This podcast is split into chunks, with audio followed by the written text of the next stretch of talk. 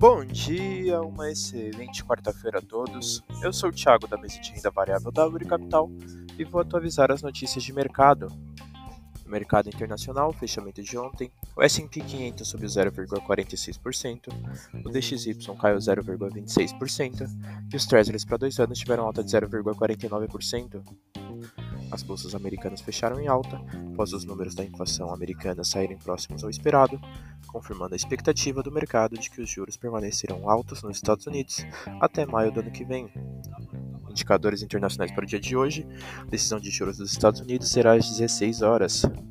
No mercado doméstico, fechamento de ontem, o Ibovespa caiu 0,40%, o Dow Food subiu 0,44% e o D1F27 caiu 0,84%.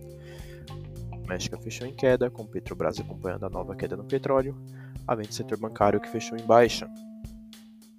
Indicadores para o mercado doméstico no dia de hoje, a decisão da taxa Selic será às 18 horas. No radar doméstico, manter atenção com as decisões de juros no Brasil e nos Estados Unidos. Essas foram as notícias de hoje. Desejo a todos ótimos negócios.